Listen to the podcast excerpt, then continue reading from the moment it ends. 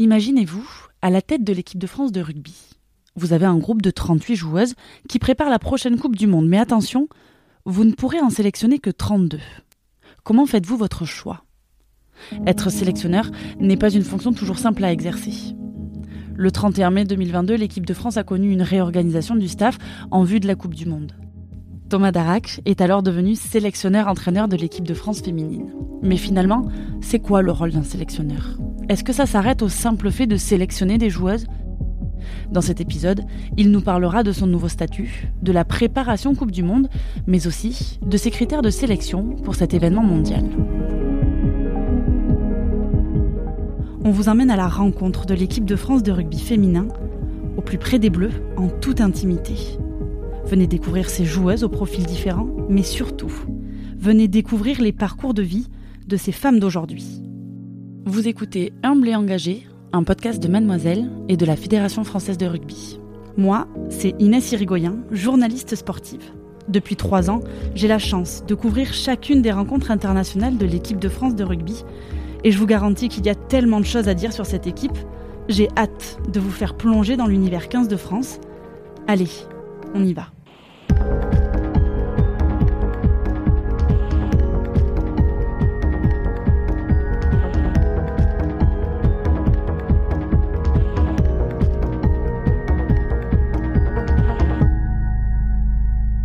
Épisode 6. Entraîner une équipe vers un objectif, devenir championne du monde. Le 18 juillet 2022 a marqué le début de la préparation estivale des Bleus pour la Coupe du Monde de rugby. Pendant plus de trois mois, les joueuses sélectionnées ont enchaîné les stages d'entraînement intensifs. Pour Thomas Darac, sélectionneur-entraîneur, c'est l'occasion de mettre en place des entraînements spécifiques avec l'aide de son staff. Mais il a aussi une autre mission, constituer une liste définitive de joueuses pour la Coupe du Monde. C'est le cœur un peu lourd que je vous retrouve ici à Nice pour le dernier épisode de ce podcast humble et engagé. La mini-série se termine aujourd'hui avec cette dernière interview. Thomas Darac nous accorde quelques heures avec lui pour discuter ensemble de cette préparation et de la fameuse liste tant attendue. Thème 1 La préparation Coupe du Monde. On est parti pour ce sixième et dernier épisode. Du coup, tu as la chance de fermer euh, ce, cette mini-série, ce podcast, avec le 15 de France et Mademoiselle.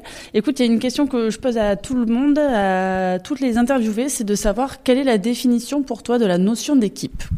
Bah, la notion d'équipe, pour moi, c'est euh, bah, déjà c'est l'essence même du rugby. Hein. c'est euh, l'association de personnes qui se connaissent pas au départ et euh, qui, euh, pour un objectif commun, qui est de faire une performance euh, autour du rugby, ben, vont trouver des des liens, des associations, des énergies communes pour pouvoir ben, l'addition de plusieurs talents et faire faire une grosse performance.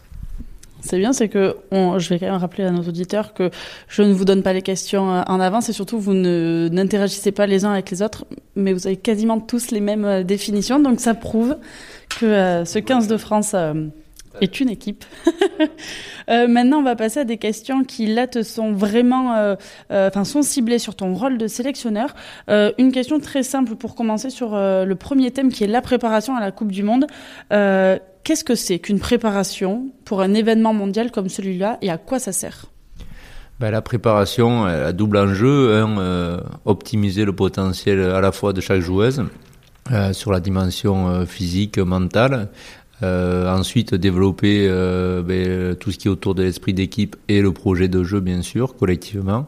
Et puis ensuite, la pré-saison et la préparation à une Coupe du Monde, c'est aussi un enjeu de détection parce que on a toujours un groupe élargi et à la fin, euh, on est obligé de d'avoir un groupe réduit pour partir à la Coupe du Monde. Donc, euh, dans, tout ce développement individuel et collectif, il y a derrière euh, l'arbitrage qui fera la liste qui partira à la Coupe du Monde. Donc, c'est à la fois beaucoup d'enthousiasme et euh, de motivation, d'engagement et toujours une petite part de, stress pour euh, à la fois le staff et les joueuses pour, euh, pour à la fin, à l'issue, donner le groupe des 32. De manière très pragmatique, ça ressemble à quoi? Ça dure combien de temps? Ça commence quand une préparation? On a un championnat qui finit mi-juin, donc il y avait l'obligation, vu que les joueurs sont aujourd'hui professionnels, d'avoir un délai de, congé annuel comme tout salarié. Et puis ensuite se lance le temps de la préparation. Nous, l'objectif c'est toujours des, blocs de travail. Alors des fois c'est une semaine. on a pris le parti pris d'avoir des blocs de 10 jours avec 4 à 5 jours de récupération, donc 10 jours euh, relativement intenses où on cumule dans la journée euh, des temps d'entraînement, de préparation physique au travers de souvent de la musculation et puis beaucoup des moments de soins, des moments d'échange, des moments de vidéo pour euh, co-construire ensemble le projet, partager, donner du sens à notre démarche pour que l'ensemble joueuses et staff soit dans la même direction et, et tire le bateau euh, ensemble pour essayer d'avoir le meilleur résultat. Est-ce que toi, tu peux nous dire, par exemple, entre les différents temps de préparation et rassemblement que vous avez eu là sur l'été, quels étaient, euh, par exemple, tes objectifs euh, à court terme? Parce qu'on imagine qu'il y a trois stages, ils ont peut-être des objectifs aussi différents chacun Oui, à chaque fois, on avait des, temps d'étape. La première partie, le premier stage qu'on a fait à Marcoussis était un stage euh, d'oxygénation du groupe. On se retrouvait, on avait plaisir à se retrouver. Associé à ça, un gros travail physique. Le rugby était un peu moins important parce que on savait que les filles étaient en grosse préparation athlétique et là on est vigilant à pas mettre trop de rugby parce que le rugby a des contacts, il y a des changements de direction qui peuvent générer des blessures. Le deuxième stage qui était en dehors, lui était vraiment un stage beaucoup plus connoté rugby, vraiment le gros stage, le gros stage rugby avec euh, beaucoup beaucoup de, moments de travail et puis le, stage de Nice qui lui est un stage à la fois de continuité dans le travail mais aussi d'évaluation euh, de passage qui sont les deux matchs euh, de warm-up contre l'Italie. Une question sur les lieux de stage. Euh, pourquoi avoir choisi Landor et Nice? Ben, il y avait deux, deux, aspects. Le premier aspect, c'était de sortir du Centre national de rugby, qui est notre maison mère et dans lequel on, vit euh, quasiment toute l'année. Donc l'idée, c'est de permettre dans des moments de forte pression physique et mentale, ben, d'aller vivre dans un environnement euh, autre pour pouvoir euh, avoir une autre motivation. Euh, l'idée également d'Andorre, c'était la promiscuité avec la ville, vu qu'on était euh, positionné dans la ville avec un stade à proximité, mais avec des déplacements pour aller au stade, ce qui va correspondre vraiment à ce qu'on va vivre. En, Coupe du Monde avec un hôtel où on aura plusieurs équipes avec nous, dont, des personnes qui ne seront pas aussi du monde sportif, et donc il faut s'habituer à, vivre ensemble. Et ensuite, euh, ben, Nice, c'est aussi la proximité avec euh, l'Italie et se dire qu'il y avait un, partenariat avec la fédération italienne pour qu'on puisse jouer euh, pas très loin des uns des autres parce qu'on est dans une phase de préparation et qu'il y a beaucoup de déplacements qui, qui vont arriver. Donc on voulait réduire un petit peu l'impact là-dessus. Et puis c'est une zone où normalement le soleil est présent et, et le soleil à ce moment de l'année, ça, ça, fait plaisir à tout le monde. Donc euh, il faut trouver aussi ce, des éléments comme ça qui, qui donnent euh, le sourire à tout le monde. Puisque tu évoques la météo, euh, je crois que l'Andorre aussi, vous l'aviez choisi parce que vous attendiez la pluie. Dommage parce qu'il n'y a pas eu de pluie finalement. Comment on fait aussi pour gérer ces petits aspects-là? Parce qu'on rappelle, c'est un facteur important aussi la météo dans le, dans le rugby. Ben en fait, oui, Andorre devait être un lieu où on devait découvrir notre, notre climat, moins chaud et plus pluvieux. En fait, le, euh, deux jours après que nous soyons partis, ben, il y a eu un orage euh, démentiel sur l'Andorre qui a coupé euh, les, les, routes. Nous, on est passé juste avant et nous, par contre, on a eu très chaud.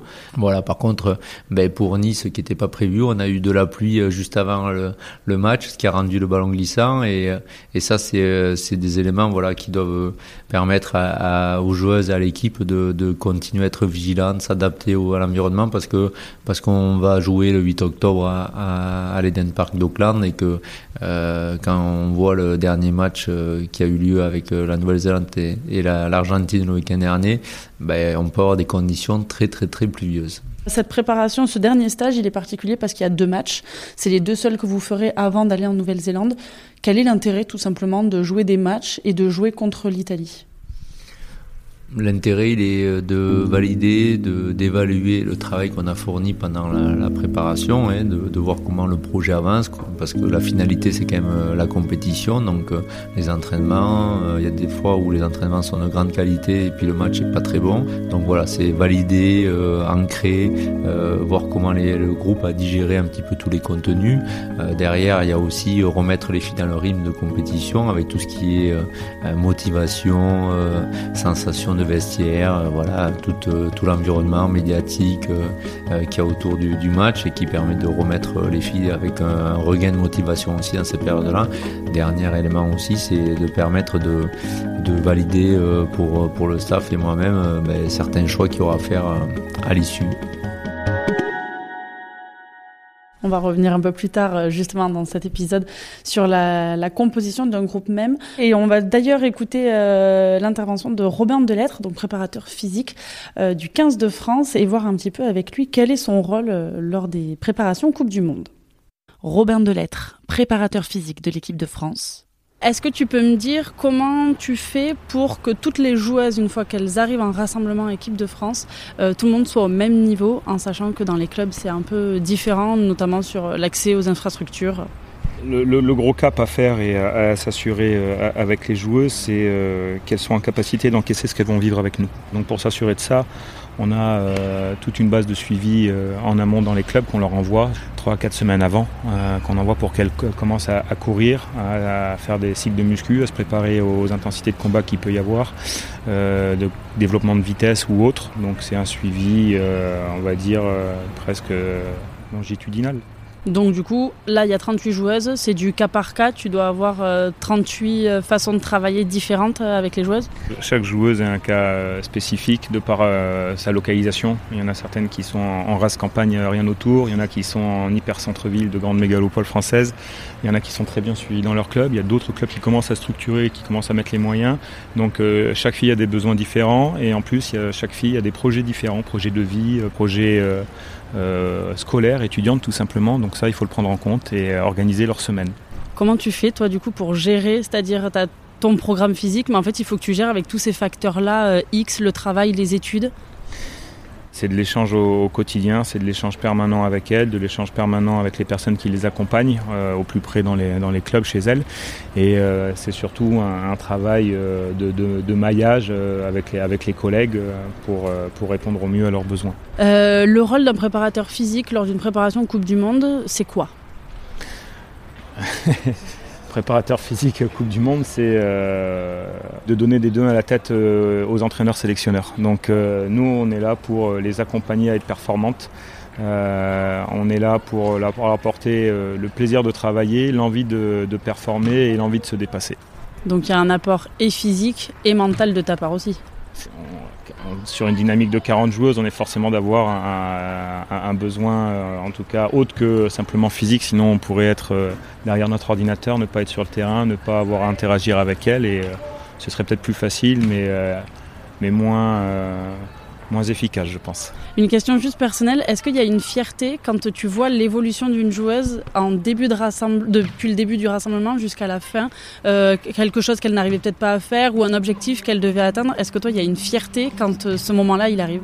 Je pense que cette fierté, c'est plus euh, elle qui l'aura euh, personnellement, à, avoir atteint des objectifs qu'elle pensait peut-être pas atteignables au, départ. La plus grande fierté qu'on peut et que je peux moi personnellement retirer, c'est voir l'évolution de leur pratique et la prise en compte qu'elles ont de leur sport et des exigences que ça demande. On, est parti de, de joueuses qui ne voulaient pas courir à côté, pas faire de muscu, qui ne voyaient pas l'intérêt euh, qui se blessaient aussi sous, euh, régulièrement. Et puis le travail fait et les efforts qu'elles ont fournis, puisque c'est vraiment elles les, actrices de tout ça, euh, leur ont permis de, beaucoup moins se blesser, d'élever le niveau de jeu, de la pratique, et puis ça se voit après sur les, les résultats et ce qu'elles font sur le terrain. Donc moi c'est plus ça ma fierté.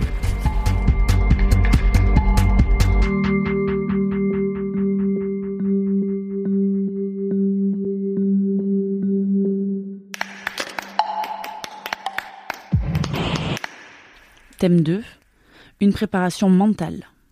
Romain Loursac, médecin de l'équipe de France. Une première question euh, assez simple. Euh, quel est le rôle d'un médecin dans le staff du 15 de France? Ben, le, rôle, il est, assez simple, hein, c'est de s'assurer de l'intégrité physique et mentale euh, des, des, joueurs ou des joueuses ici en l'occurrence. Donc voilà, c'est qu'elles puissent être aptes euh, aux entraînements, les mettre dans les meilleures conditions euh, physiques possibles. Puis après, bien sûr, tout le suivi de, suivi de la blessure. Et, euh, voilà, essayer de, de, les remettre sur pied le, plus vite possible et que derrière, les entraîneurs puissent, puissent les avoir à disposition pour, pour s'entraîner. Pour les auditeurs qui ne sont pas forcément issus du milieu du sport, dans l'imaginaire, on se dit que la blessure, c'est peut-être la plus grande peur des sportifs. Est-ce que c'est le cas?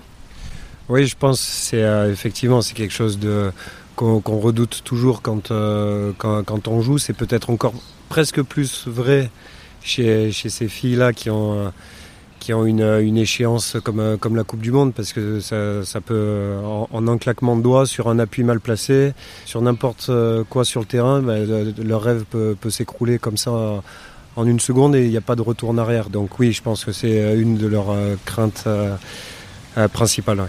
Moi qui gravite depuis plusieurs temps euh, sur les terrains d'entraînement avec vous, on sent qu'il y a une vraie relation de confiance entre toi et les joueuses.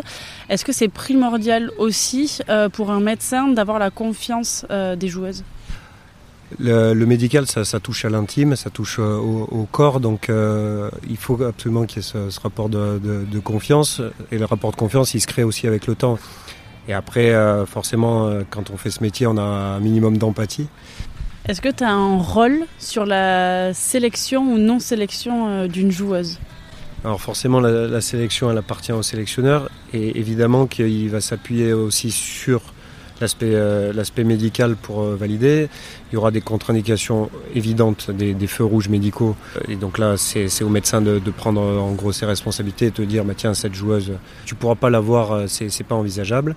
Après, c'est assez compliqué justement à gérer quand on a des blessures qui peuvent prendre 4 à 6 semaines et que le premier match est par exemple dans, dans, dans 4 ou 5 semaines. Quand on dit 4 à 6 semaines, c'est en moyenne, etc. Sauf qu'il n'y a pas un corps qui réagit de la même façon. Donc voilà, c'est ça aussi que le sélectionneur doit, prendre en compte. Donc c'est pour ça qu'on a des échanges vraiment réguliers. Et après, bah, c'est à lui que revient ce dur choix de, de dire bah, est-ce que je prends le risque d'avoir potentiellement une fille un peu limite sur le, premier match, le deuxième match, on ne sait pas trop. On navigue malheureusement un peu à vue avec bien sûr bah, des, grandes, des, des, grandes logiques. Il y a une fille qui va se faire un croisé là, entre guillemets, pour moi c'est horrible, c'est dur pour la joueuse, c'est dur euh, bien sûr pour, euh, nous, hein. mais médicalement c'est simple à gérer. Elle fera pas la Coupe du Monde. Voilà, par contre, euh, une entorse, une entorse de, cheville ou de genou, mais avec un délai de 4 à 6 semaines, c'est lui qui nous pose finalement le plus de questions et qui doit un peu empêcher le sélectionneur de dormir.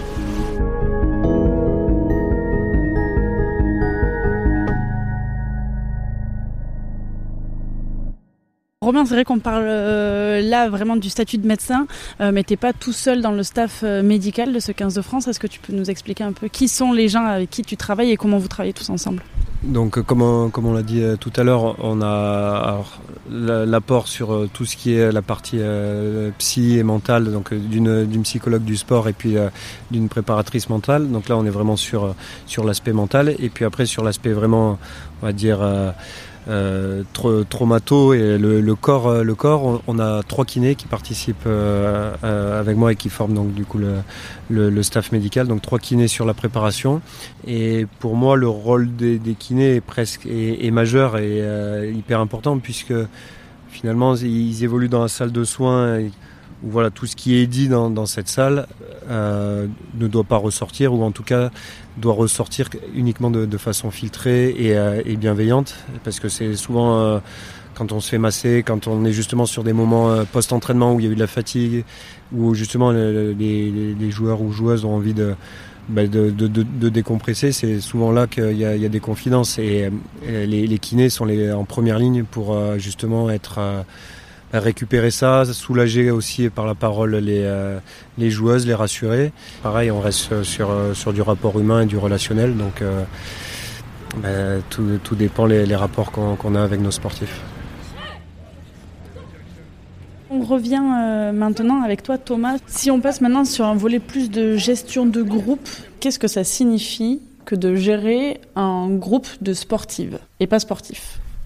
Mais il y a quelques différences. Pour avoir aussi encadré des groupes masculins pendant de nombreuses années, ouais, le, le, la partie féminine, c'est Euh, ben, c'est un peu différent, nous, surtout dans le niveau élite. Aujourd'hui, la professionnalisation des filles est, assez récente. Mais ben, la gestion des filles a complètement changé, même dans en six mois, un an, avec la coupe, du Monde qui arrive, il y a beaucoup de choses qui évoluent.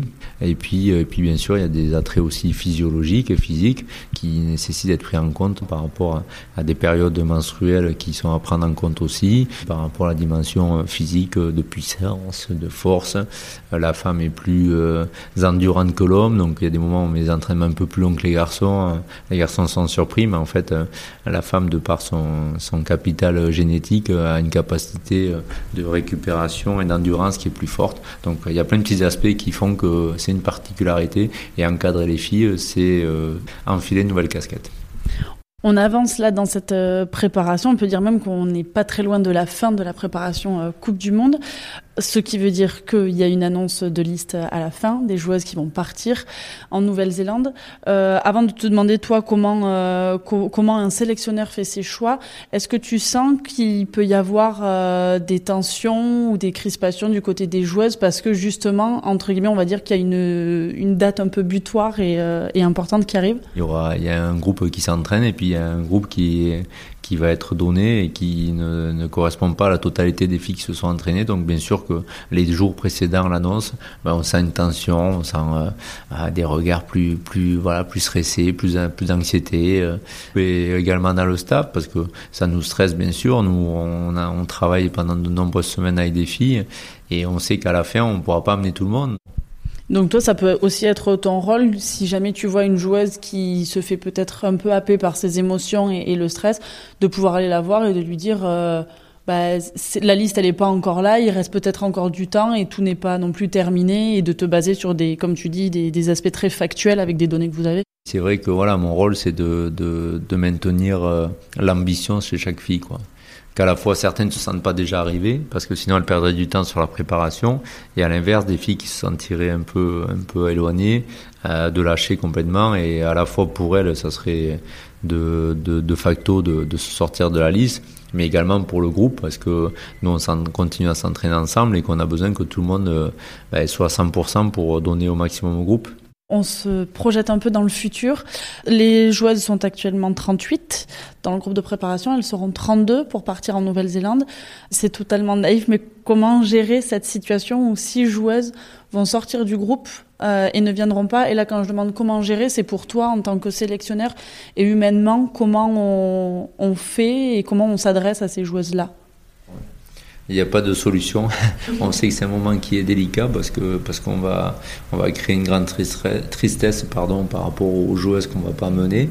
Euh, donc euh, ben, ça va passer par un entretien individuel euh, en fonction des profils à des moments particuliers. Dans tous les cas, c'est un moment qui va être euh, complexe à gérer, euh, même si on a donné les critères, même quand on s'en doute, euh, le fait d'entendre les mots, ben, ça génère beaucoup, beaucoup de tristesse. Certaines filles, on les connaît depuis 10-15 ans, on les a lancées dans l'activité, maintenant on doit leur donner peut-être un avis défavorable sur la participation à la Coupe du Monde. Donc c'est 10 ans de, sa vie sportive qui, qui, voilà, qui vont être remis en question parce que dans ces moments-là, ben, voilà, la lucidité, l'objectivité des athlètes, euh, ce qui est normal, hein, est, complexe. Et donc pour nous, euh, enfin pour moi, je sais que c'est un moment qui est pas, pas du tout pas, recherché, mais qui fait partie. Voilà, on sait euh, comme les joueuses que c'est un moment, un passage obligé qu'il faudra le faire.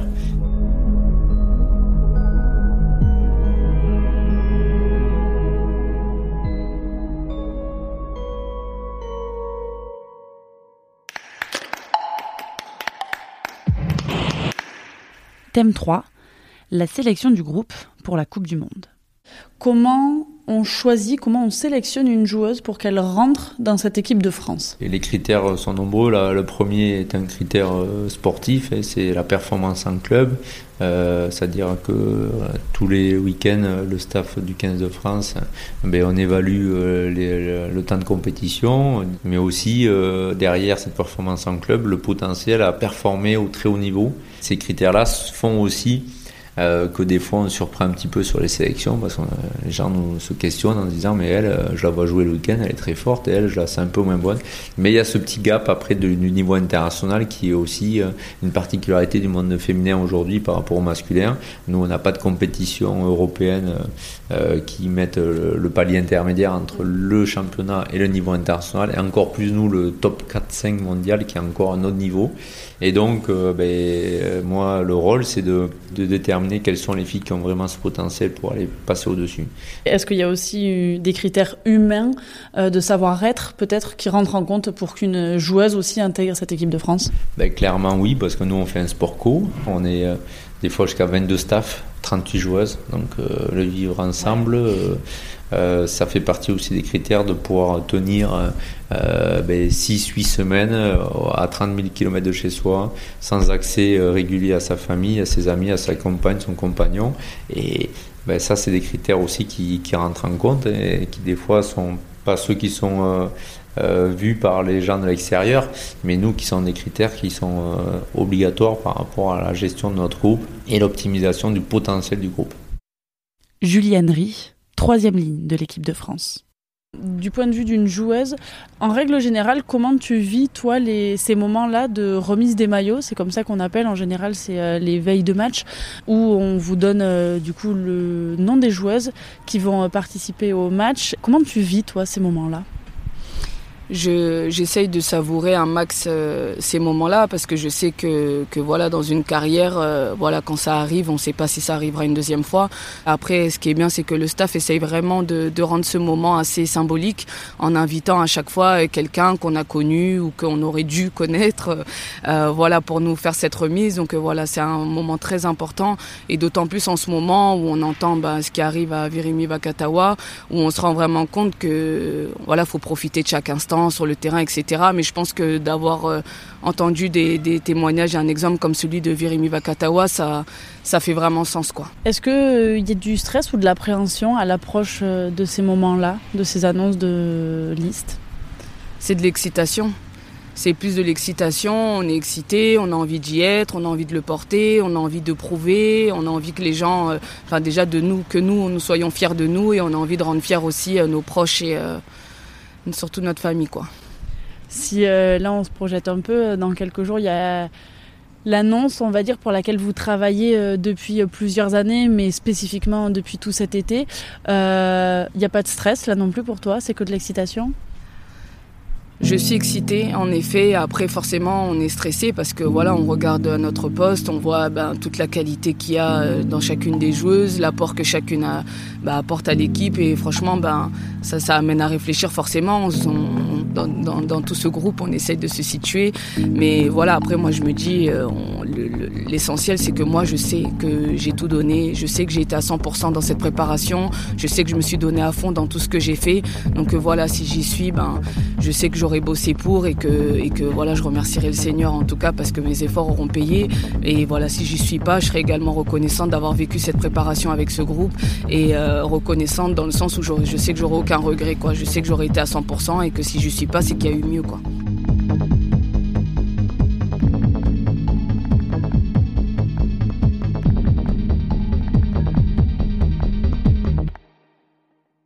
Thomas Darac, sélectionneur-entraîneur du 15 de France. Si on parle de la sélection euh, en tant que telle, euh, qui a son mot à dire sur les joueuses qui partiront en Nouvelle-Zélande? On échange sur les joueuses de manière régulière. Euh, après, bien sûr, dans la hiérarchie des, responsabilités, il y a bien sûr euh, ben, le responsable de la prépa physique sur le domaine physique, il y a le responsable médical sur les bobologies et tous les traumatismes et l'état de forme euh, médical de, la joueuse. Et puis, bien sûr, ben, il y a les entraîneurs, hein, qui, deux entraîneurs adjoints, Gaël et David, et puis en dernier recours, ben, je, dois prendre la décision finale et ça, ça fait partie de ma responsabilité. Là, on est, à, on est mardi.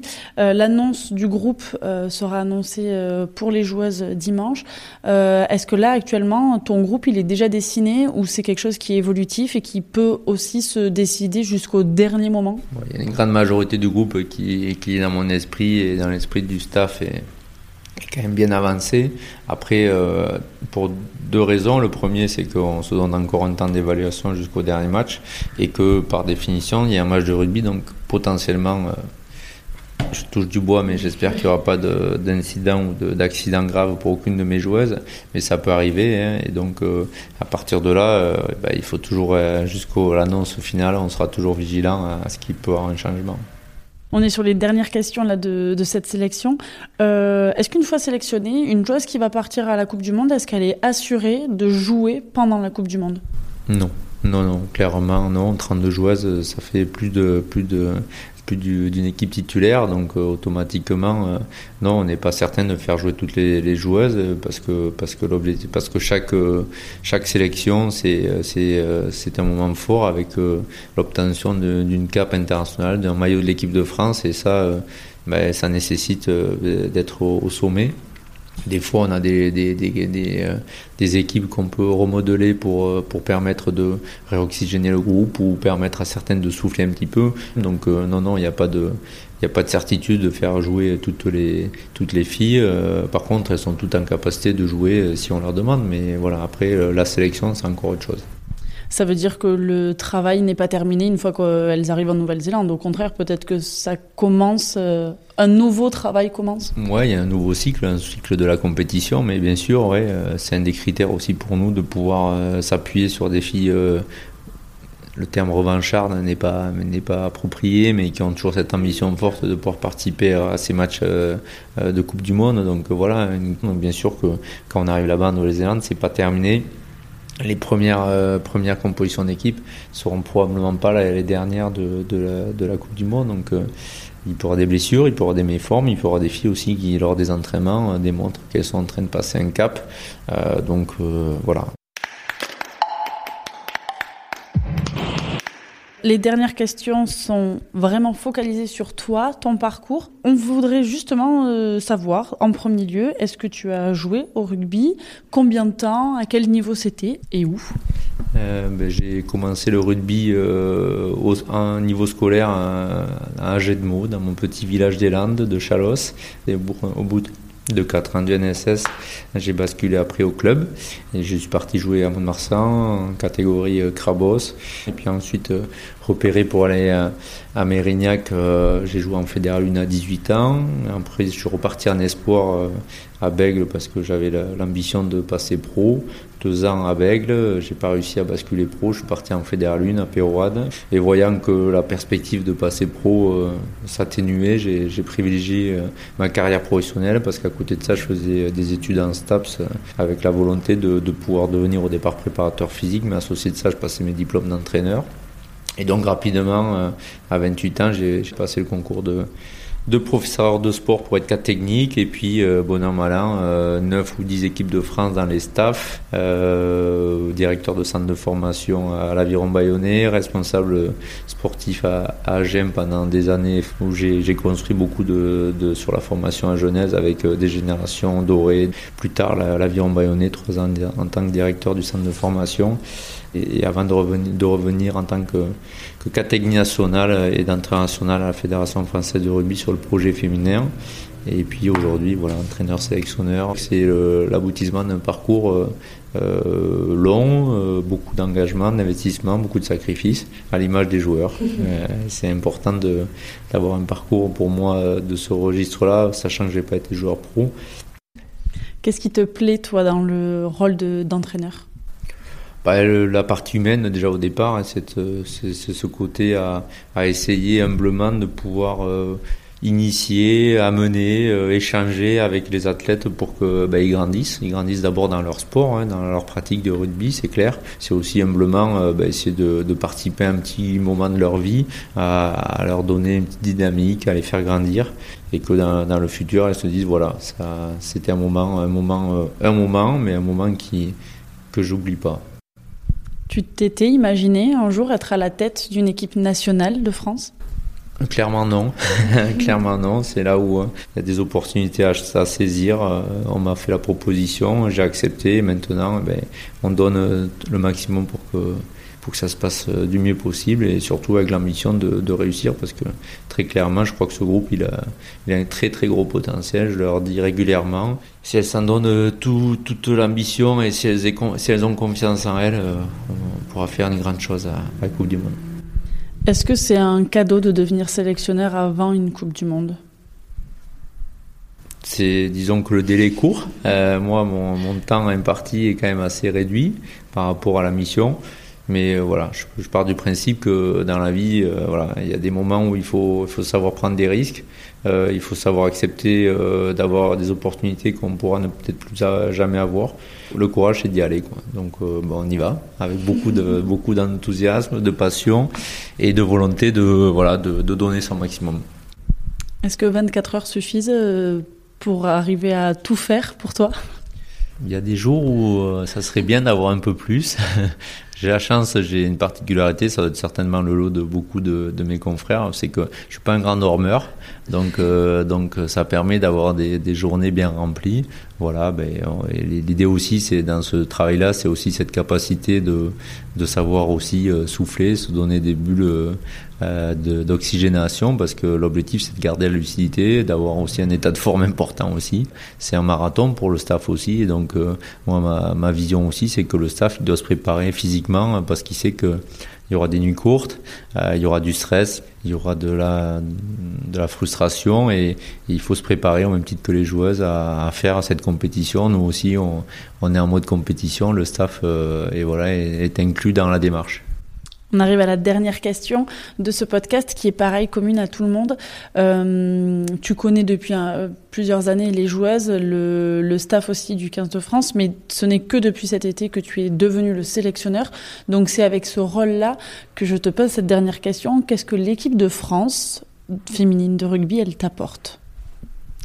Ça m'apporte beaucoup de choses, elle m'apporte beaucoup de, beaucoup de joie, euh, beaucoup de, stress à certains moments parce qu'on a, on a envie que ça marche très bien. Donc euh, voilà, on est toujours en questionnement, mais euh, c'est beaucoup de chance d'être là. Moi, j'ai une grande fierté de, d'encadrer cette équipe, d'encadrer ces filles, d'encadrer ce staff. de porter les couleurs de, de, la France et de l'équipe de France féminine au plus haut. fierté personnelle mais surtout, surtout euh, fierté pour ce groupe. Quoi. Je, nous, on est là pour guider, pour, euh, pour piloter ce bateau, mais c'est elles qui vont le faire naviguer. Et, euh, et nous, voilà, on, on essaie d'accompagner ce groupe parce qu'il il soit, il soit très, très, très dynamique. Merci beaucoup Thomas. Merci beaucoup.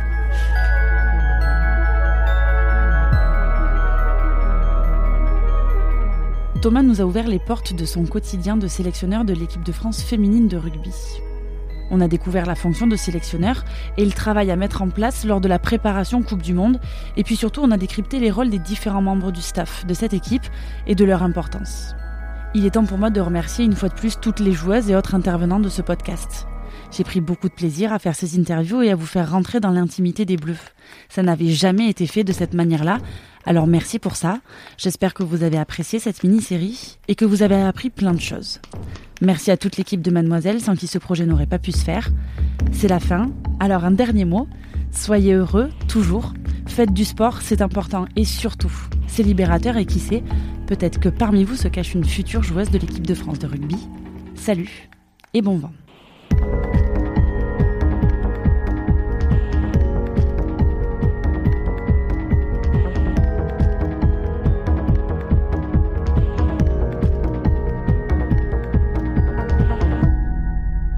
Vous avez écouté Humble et engagé, un podcast de Mademoiselle et de la Fédération française de rugby. Écrit et incarné par Inès Irigoyen, réalisé par Mathis Grosso, produit par Rochane Novin, Adeline Labbé et coproduit par la Fédération française de rugby.